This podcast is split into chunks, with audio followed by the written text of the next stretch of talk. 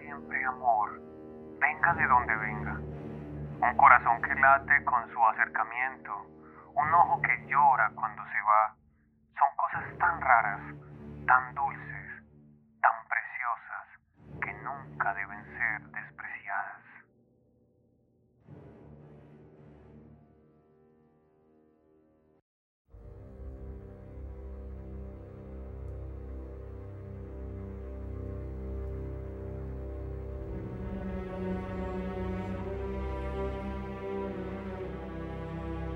Guy de Maupassant.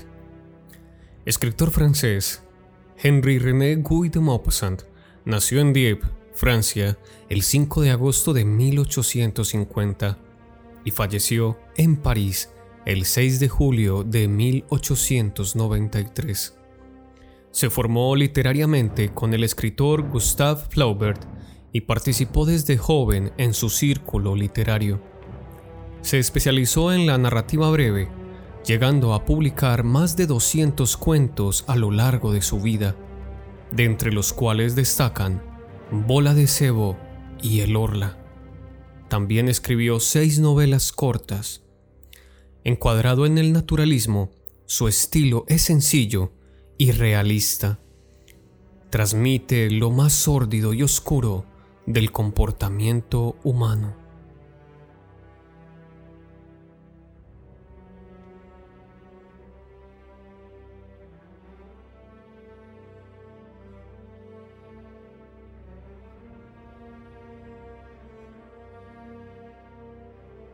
Hasta los 13 años, Maupassant vivió con su madre, con quien tenía un estrecho vínculo debido al amor de ésta a los clásicos literarios y la pasión que inculcó a sus hijos por la lectura. Después marchó a estudiar al seminario de Yvetot, de donde fue expulsado y que sería el origen de su particular aversión a lo religioso. Finalmente consiguió formarse con éxito en el Liceo Rowen. Poco después de graduarse, empezó la Guerra Franco-Prusiana, guerra que serviría de contexto para muchos de sus cuentos y en la que Maupassant participó como soldado. Tras la guerra, ejerció de funcionario durante 10 años, época que describe como aburrida y tediosa. Con el tiempo y gracias a la influencia de Flaubert y otros escritores, llegó a ser editor de varios periódicos.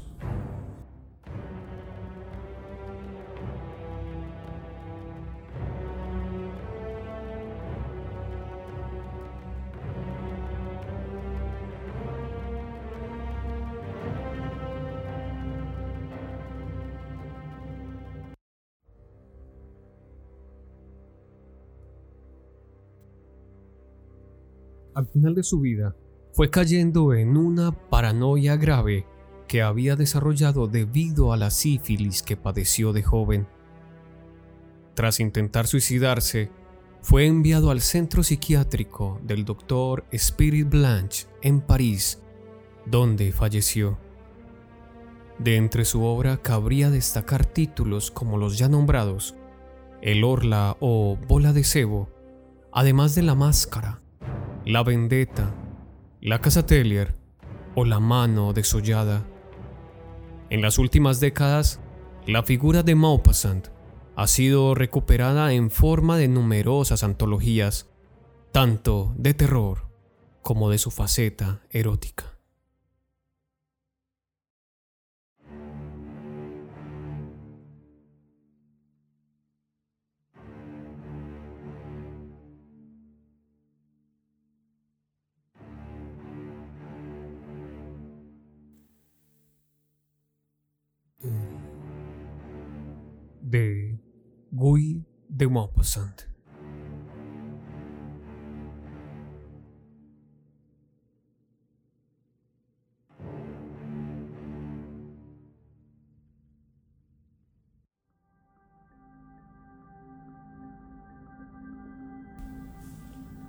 Amigo mío, no lo comprendes. Lo creo. Piensas que me volví loco Tal vez sí estoy algo loco, pero no por la causa que imaginaste. Sí, me caso. Ahí tienes. Y, sin embargo, mis ideas y mis convicciones, ahora como siempre, son las mismas. Considero estúpida la unión legal de un hombre y de una mujer. Estoy seguro de que un 80% de los maridos han de ser engañados. Y no merecen otra cosa por haber cometido la idiotez de ligar a otra vida la suya, renunciando al amor libre, lo único hermoso y alegre que hay en el mundo, y de cortar las alas a la fantasía que nos impulsa constantemente hacia todas las hembras agradables. Me siento incapaz de consagrarme a una sola mujer, porque me gustarán siempre todas las mujeres bonitas. Quisiera tener mil brazos, mil bocas, mil temperamentos para poder gozar a un tiempo a una muchedumbre de criaturas femeninas. Y sin embargo, me caso.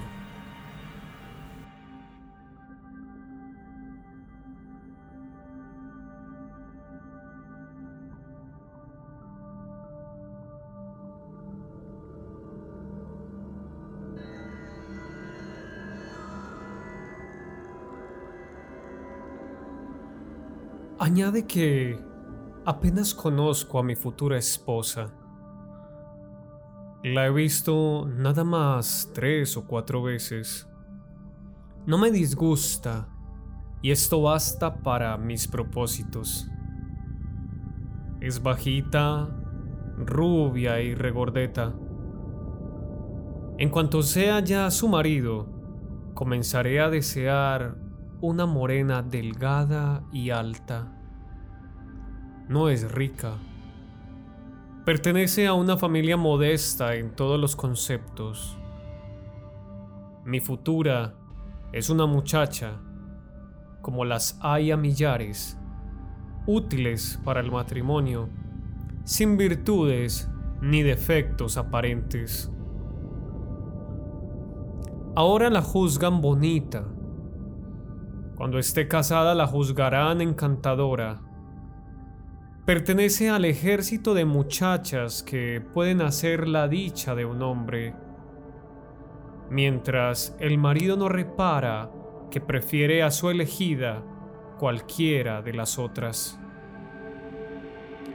Ya oigo tu pregunta. ¿Por qué te casas? Apenas me atrevo a confesar el motivo que me ha impulsado a una resolución tan estúpida. Me caso por no estar solo. No sé cómo decírtelo, cómo hacértelo comprender. Me compadecerás despreciándome al mismo tiempo. Llegué a una miseria moral inconcebible.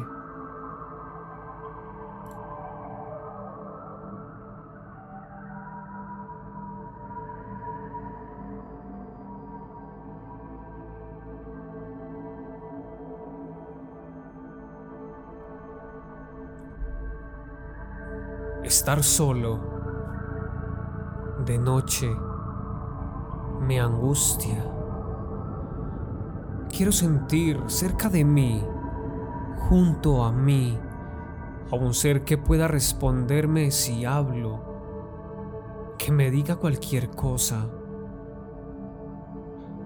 Quiero a alguien que respire a mi lado, poder interrumpir su dulce sueño de pronto con una pregunta cualquiera, una pregunta imbécil, hecha sin más objeto que oír otra voz, despertar una conciencia, un cerebro que funcione, ver, encendiendo bruscamente mi bujía, un rostro humano junto a mí, porque... Porque...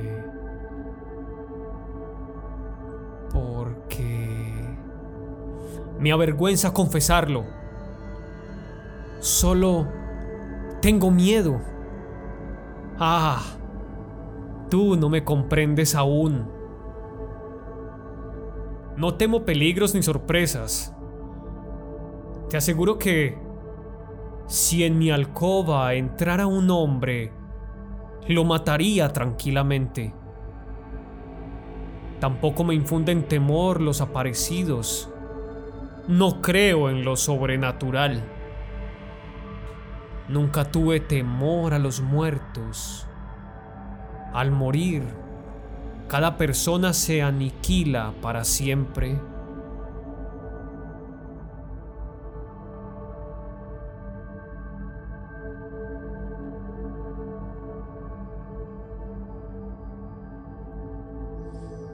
Y, a pesar de todo, claro, a pesar de todo, tengo miedo. Miedo de mí mismo tengo miedo al miedo. Me infunden miedo las perturbaciones de mi espíritu. Me asusta la horrible sensación del terror incomprensible. Ríete de mí si te place. Sufro sin remedio.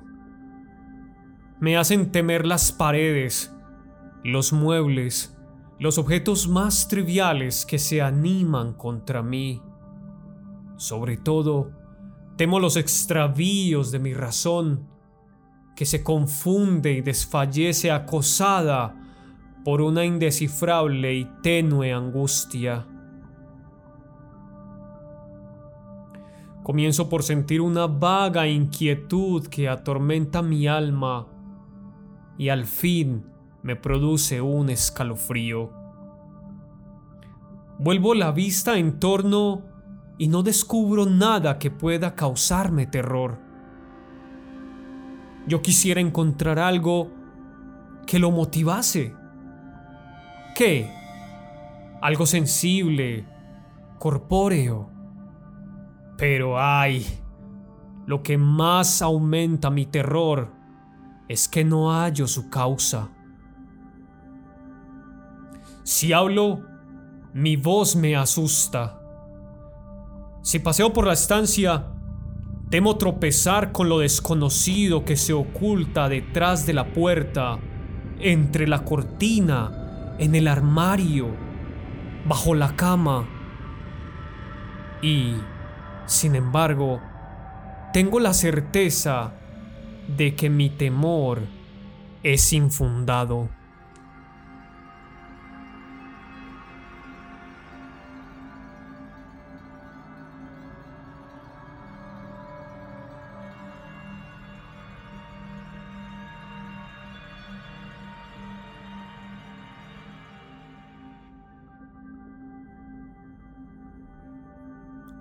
Doy media vuelta con brusquedad, temeroso de lo que tengo a la espalda, y estoy seguro de que no hay nada temible.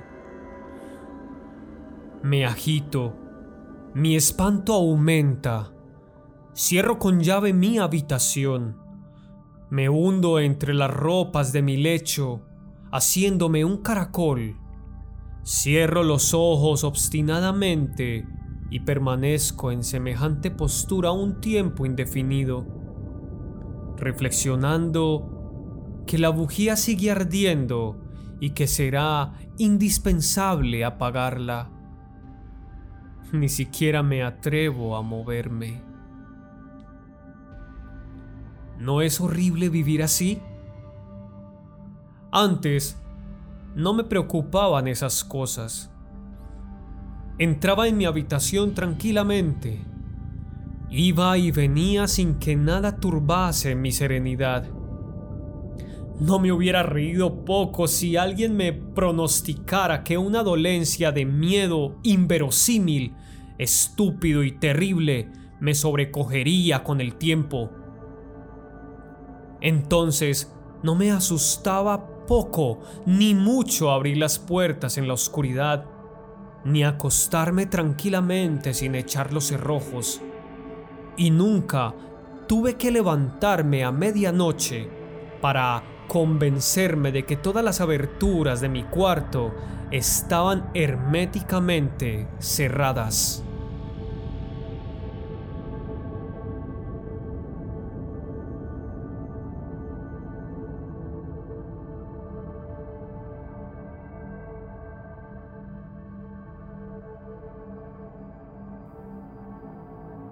Mi dolencia lastimosa dio comienzo hace un año de un modo especial. Era en otoño y en una noche húmeda. Cuando se hubo ido mi asistenta, después de servirme la comida, me puse a pensar qué haría yo. Así pasé una hora dando vueltas por mi estancia. Me sentía fatigado abatido sin causa, impotente para trabajar, sin deseo de coger siquiera un libro para entretenerme. Una lluvia menuda golpeaba en los cristales. Me invadió la tristeza, una tristeza inexplicable, unas ganas de llorar, un desasosiego verdaderamente invencible. Me sentía solo, abandonado. Mi casa me pareció silenciosa como nunca. Envolvíame una soledad inmensa y desconsoladora. ¿Qué hacer? Me senté, pero una impaciencia nerviosa me hormigueaba en las piernas. Levantándome volví a pasear. Es posible que tuviera un poco de fiebre. Notaba que mis manos, cogidas a la espalda, en una posición frecuente, cuando se pasea despacio y solo, abrazábanse una contra otra. De pronto, un escalofrío estremeció todo mi cuerpo. Creí que la humedad exterior penetraba y me puse a encender la chimenea que no había encendido aún aquel otoño. Me senté contemplando las llamas, pero enseguida tuve que levantarme. No podía estar quieto y sentí deseos de salir, de moverme, de hablar con alguien.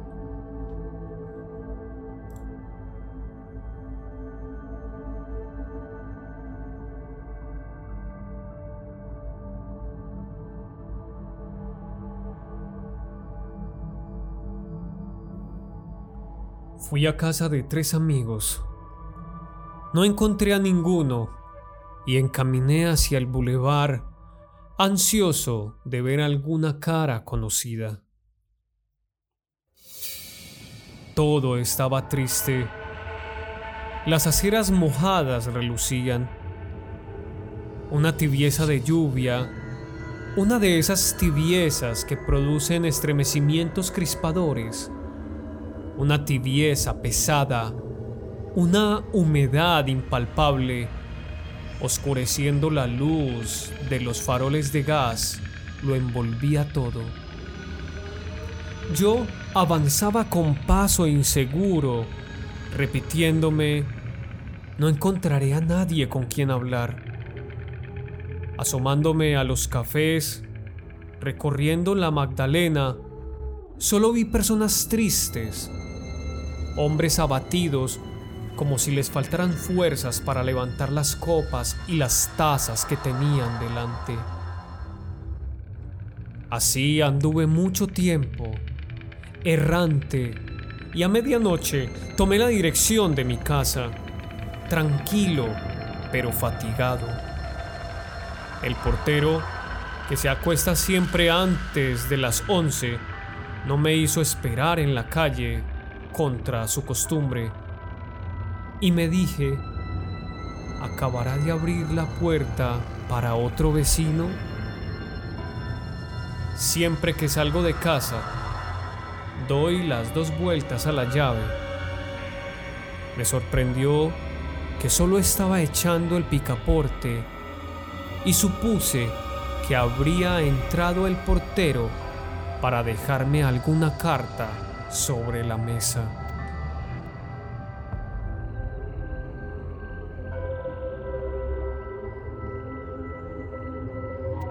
Entré. Aún estaba encendida la chimenea. Los resplandores del fuego esparcían alguna claridad por la estancia.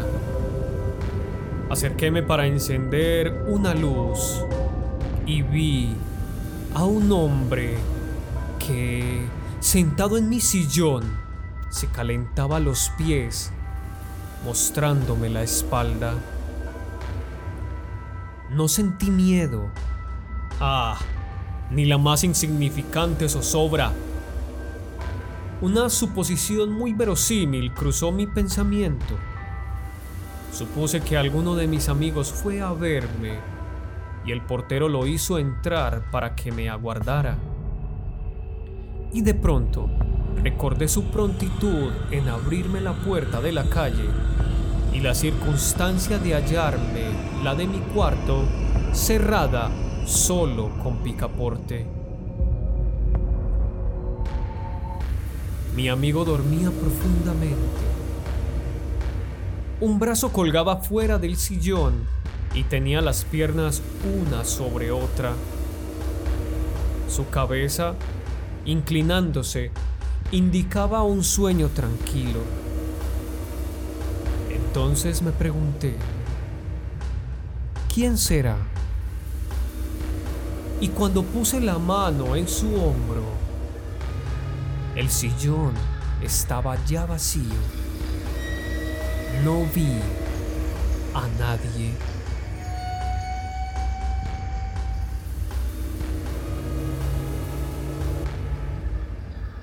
¡Qué sobresalto! ¡Misericordia! Retrocedí como si un peligro espantoso me amenazara. Luego, dando media vuelta en redondo, cercióreme de que tampoco había nadie a mi espalda.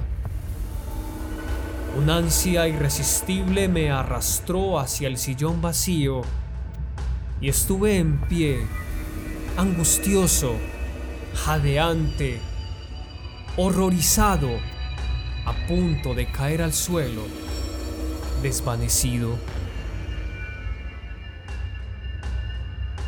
Pero soy hombre sereno y pronto recobré mi sangre fría. Me dije, acabo de padecer una desagradable alucinación. Todo se reduce a eso y reflexioné inmediatamente acerca de semejante fenómeno. El pensamiento vuela en tales circunstancias. Que todo fue alucinación era seguro, pero mi espíritu no se había turbado. Mi juicio funcionaba mientras sufría natural y lógicamente. Luego no hubo desarreglo cerebral. Solamente se habían engañado mis ojos y su engaño fue origen del error mental. Habían padecido los ojos un extravío, una de las aberraciones visuales que parecen milagrosas a las gentes incultas. Era un poco de congestión, acaso.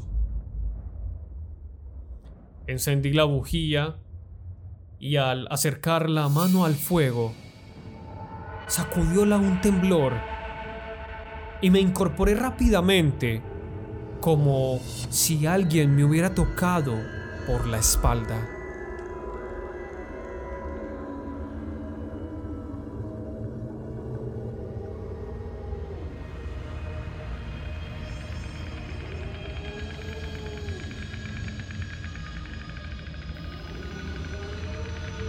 Sentía inquietud. Anduve de una parte a otra, diciendo algunas frases. Para oírme, canté a media voz. Luego cerré la puerta con llave y esto me tranquilizó algo. Nadie podía entrar por sorpresa. Sentado, reflexioné las circunstancias de mi aventura. Después me fui a la cama y apagué la luz. Al principio, nada hubo de particular. Estuve tumbado tranquilamente. Luego sentí ansia de mirar en torno y me apoyé sobre un costado. En la chimenea solo había ya dos o tres brasas, lo suficiente para permitirme ver con sus difusos reflejos las patas del sillón, y me pareció que había vuelto a sentarse un hombre. Encendí una cerilla con rapidez. Me había equivocado. No vi a nadie. Sin embargo, me levanté arrastrando el sillón hasta la cabecera de mi cama. Volviendo a quedarme a oscuras, procuré descansar.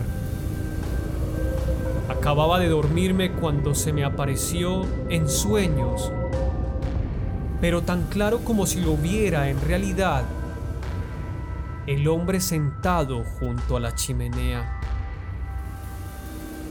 Despertando con angustia, encendí la luz y me quedé sentado en la cama sin atreverme a cerrar los ojos. Dos veces me venció el sueño. A pesar, dos veces el fenómeno se reprodujo. Creí volverme loco.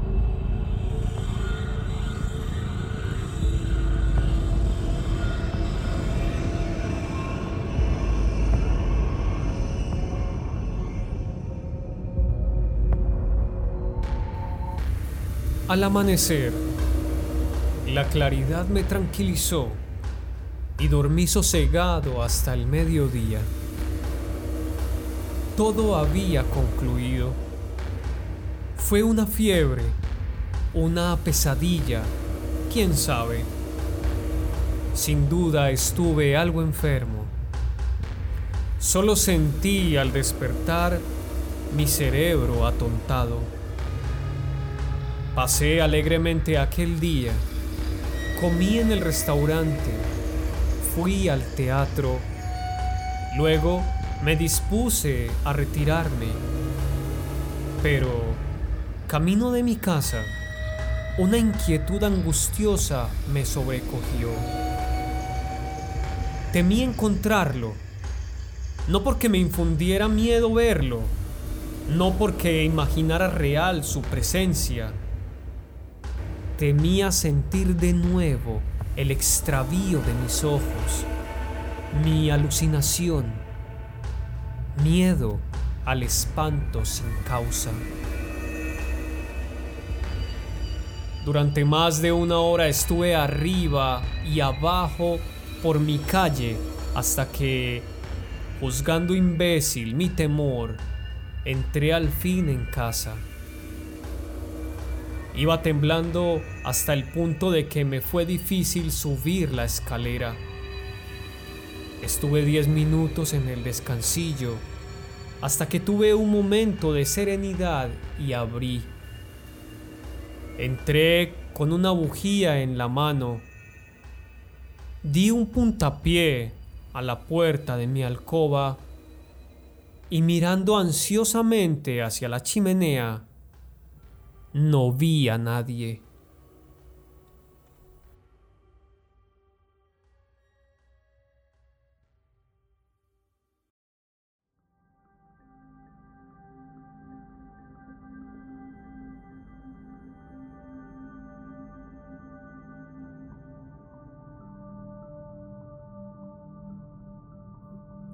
Ah, qué gusto, qué alegría ¡Qué fortuna!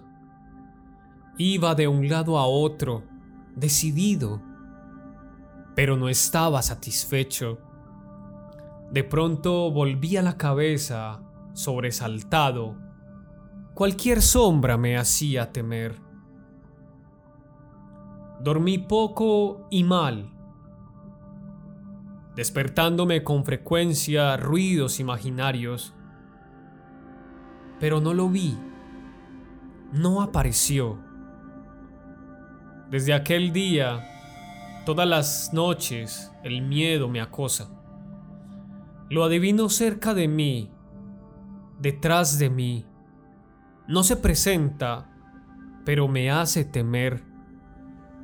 ¿Y por qué temo si no ignoro que fue alucinación, que no existe, que no es nada? Sin embargo, temo y me obsesiono. Un brazo colgaba fuera del sillón y tenía las piernas una sobre otra. Basta, basta. Es insufrible. No quiero pensar y no se aparta de mi pensamiento. ¿Qué significa obsesión? ¿Por qué persiste? Veo sus pies junto al fuego. Me acobardo. Es una locura. Pero el caso es que me acobardo. ¿Quién es? ¡Ja! Ya sé que no existe, que no es nadie. Solo existe como imagen de mi angustia de mi desasosiego, de mis temores. Basta, basta.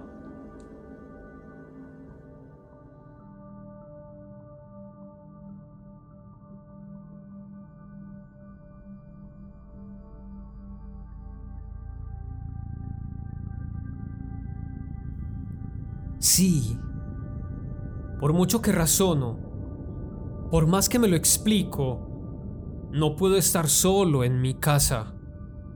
Él no se aparece, pero me domina. No vuelve. Todo acabó. Pero sufro como si volviera. Invisible para mis ojos, ahora se clava en mi pensamiento.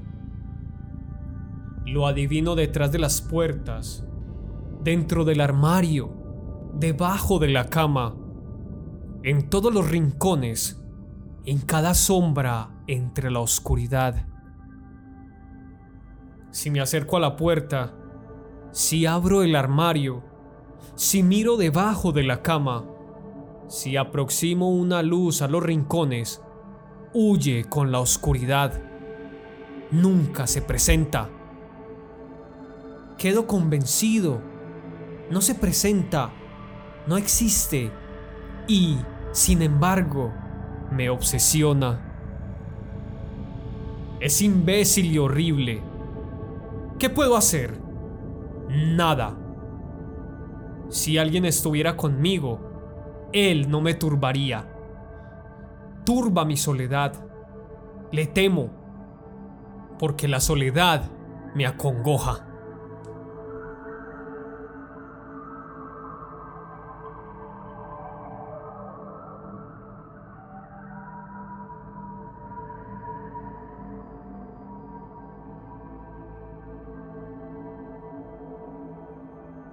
Nuestro gran tormento en la vida proviene de que estamos solos actos y esfuerzos tienden a huir.